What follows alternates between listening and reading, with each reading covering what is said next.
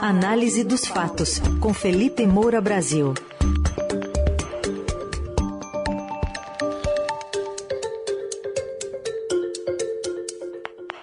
Hoje, com muita análise dessas mudanças, desse vai e vem na terceira via, especialmente com o primeiro de abril antecipado do ex-governador de São Paulo, João Dória, troca partidária de Sérgio Moro, causas e consequências com o Felipe Moura Brasil. Felipe, bom dia.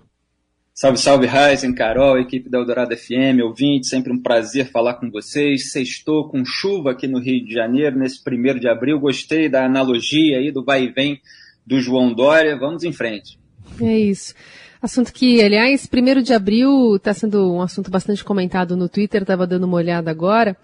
Aí tem alguns comentários eh, no sentido de ser o Dia Internacional do Político, gente mandando parabéns, gente falando de Bolsonaro Day, tem gente falando que Dória é tão fissurado em sair na frente, acordar cedo que antecipou o primeiro de abril.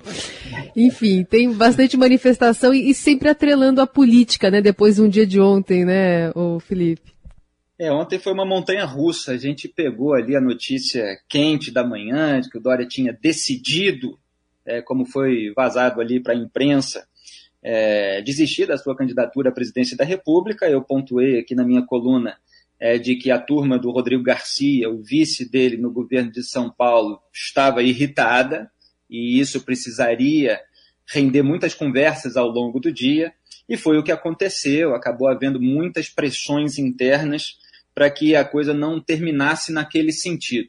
Mas eu acho importante a gente é, dividir aqui essa análise em três etapas, né? as razões dos movimentos de ontem, a situação atual e o que, que pode acontecer daqui para frente. Primeiro, no aspecto mais factual financeiro da questão. O PSDB ele tem um fundo eleitoral, o fundão, como a gente chama, de 314 milhões de reais.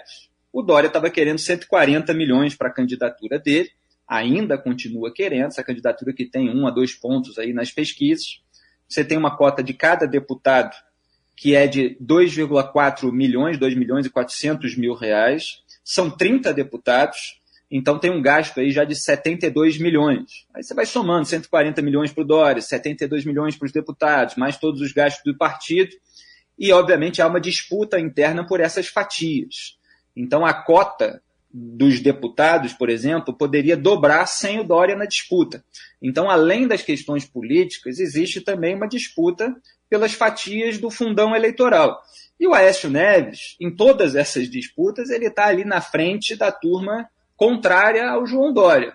Tinha ali uma ligação com o Eduardo Leite, acho que o Eduardo Leite está mais preocupado em se afastar publicamente do Aécio nesse momento de composição é, da terceira via, mas é, você tem ali uma cúpula tucana que é próxima é, do Eduardo Leite e quer que ele forme essa coligação com o MDB, com a União Brasil, é, com o Cidadania, eventualmente até com o Podemos, apesar de tudo que está acontecendo dentro do partido também. É, em relação ao Podemos, para a gente ficar só aqui na parte do fundo eleitoral, é um fundo de 190 milhões de reais. Então, PSDB 314, Podemos 190. É, tem uma fatia menor já todo mundo sabe que era um partido menor. O Moro foi ali para um partido que não tem tanta estrutura, não tem tanta capilaridade nacional, não tem tanto dinheiro. Por isso precisava buscar apoios para que a sua mensagem chegasse a mais brasileiros. Tem, tem gente até que é eleitor do Moro e tal, e que é, entende aquela mensagem, recebe aquela mensagem não entende que muitos outros brasileiros não recebem. E pelo contrário, muitas vezes recebem a mensagem de demonização, os ataques, as críticas feitas pelos adversários, que é o que ecoa ali dentro da localidade em que a pessoa está. Então é preciso ter uma estrutura para fazer pelo menos a mensagem chegar. Claro que o eleitor vai decidir em quem votar. Então o Moro precisava de boa parte desses 190 milhões de reais de investimento para turbinar esses 8%, por volta disso que ele tinha nas pesquisas. Mas a prioridade da presidente do Podemos, Renata Abreu, era ampliar a bancada, ou seja, eleger mais parlamentares federais. E o partido não quis torrar o dinheiro com uma candidatura de sucesso incerto. E esse foi o movimento que estava acontecendo dentro do Podemos. E é fundamental entender isso para compreender o movimento do Sérgio Moro de ontem. A presidente do Podemos, junto com outros três parlamentares, chegaram para o Sérgio Moro tentando dissuadi-lo da sua pré-candidatura à presidência, é, porque eles estão mais preocupados em eleger deputados federais é, e senadores. Então ele não teve o apoio, tanto em relação à questão financeira, e é bom que se pontue agora, é, quanto em relação à postura pública.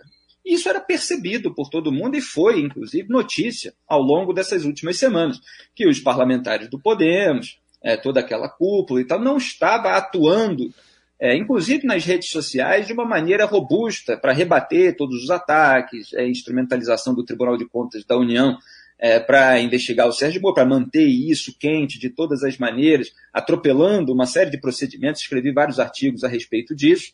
Então era muito visível que ele não tinha tanto apoio interno e estava isolado.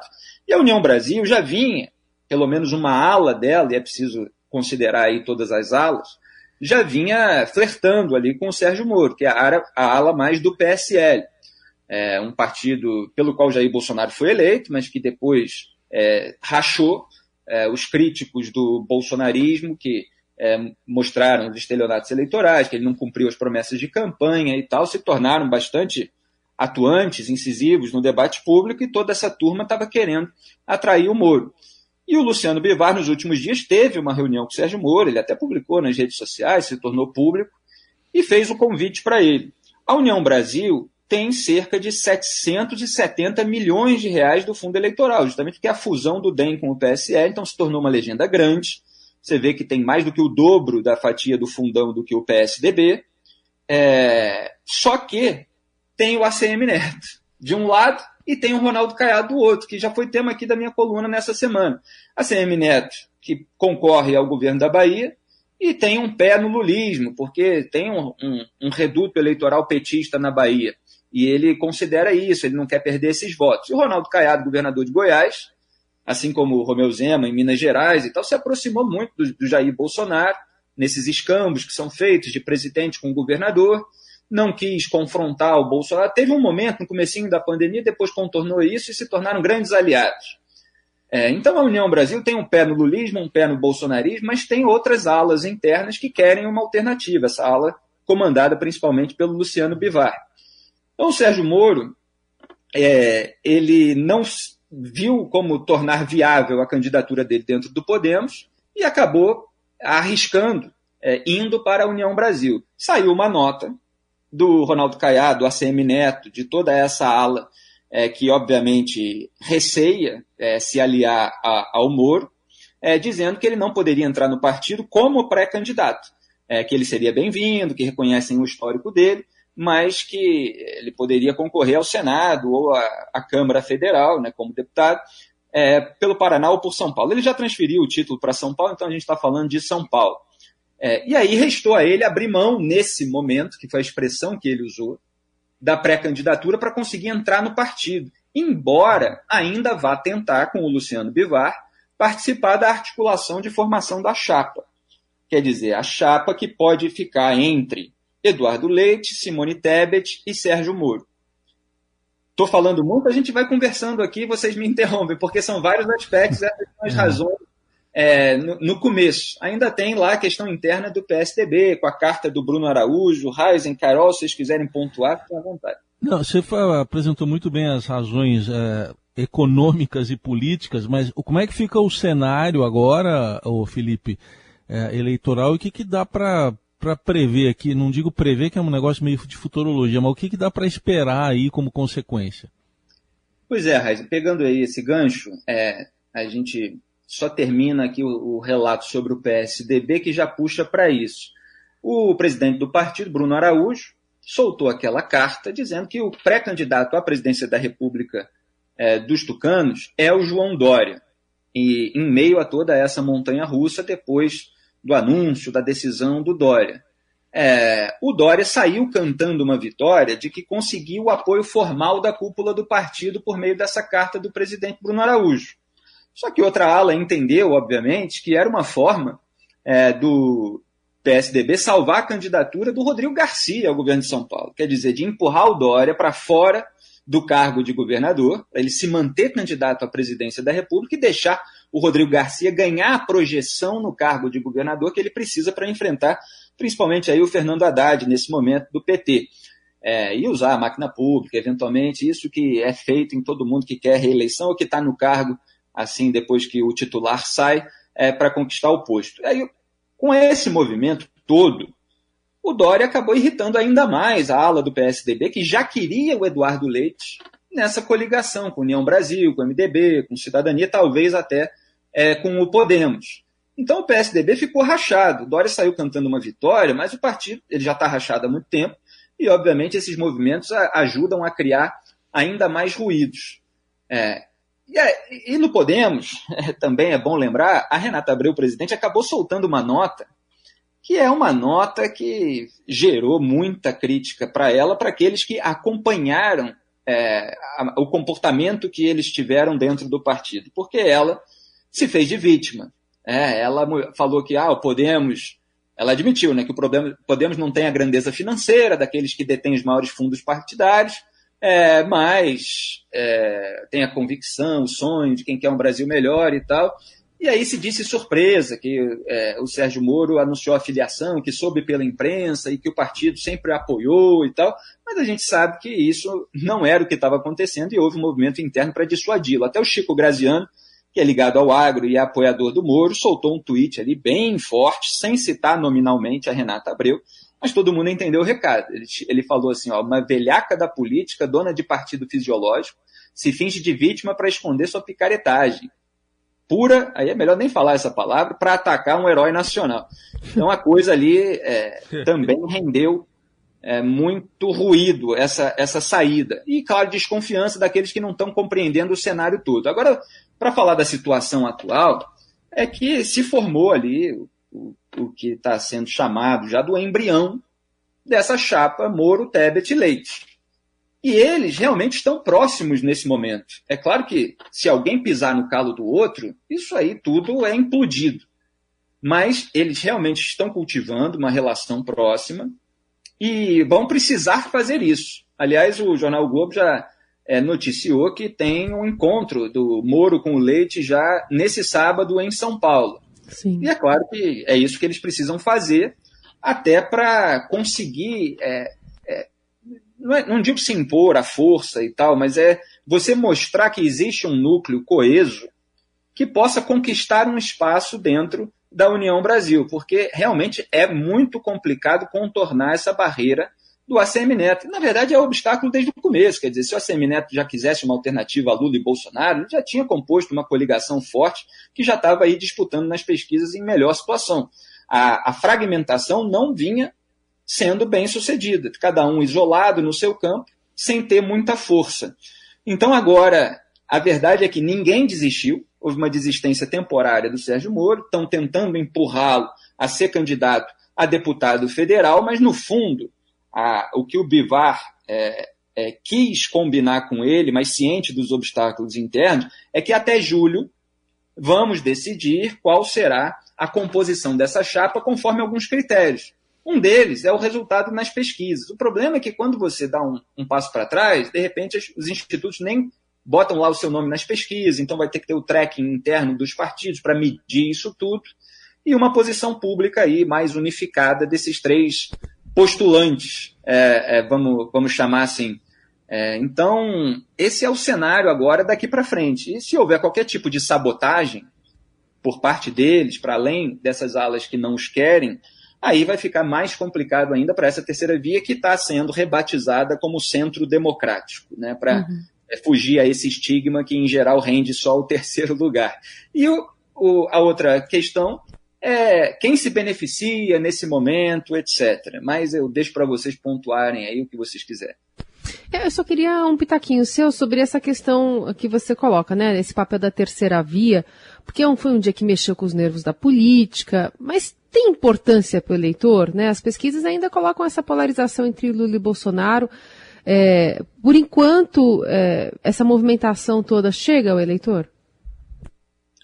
Pois é, é você precisa ter é, uma estrutura justamente para chegar ao eleitor. A mensagem da terceira via, agora rebatizada de centro democrático. E é isso que não estava acontecendo muito. De fato, você tem aí uma, alegada polarização, é porque eu faço muitas críticas ao bolsonarismo, porque ele tem determinados comportamentos muito próximos do lulismo, principalmente aí no que eu chamo de frente ampla pela impunidade. Mas eles estão disputando o cargo, o Lula já teve a máquina pública, o Bolsonaro tem nesse momento, então eles têm é, uma, uma força muito grande, furar essa polarização não é uma tarefa fácil. O que houve foi justamente esse reconhecimento por parte dos atores envolvidos, de que, olha, fragmentado não vai dar, então vamos dar aqui uns passos é, para trás para de repente dar outros para frente. Há, há obstáculos para que esses passos para frente não sejam dados. Eles vão precisar contornar isso. Mas é que para que o eleitor seja cativado, de fato é preciso mais força, é preciso mais união. E isso só pode acontecer daqui para frente. A gente vai ter que esperar e acompanhar todos esses movimentos para saber no que vai dar.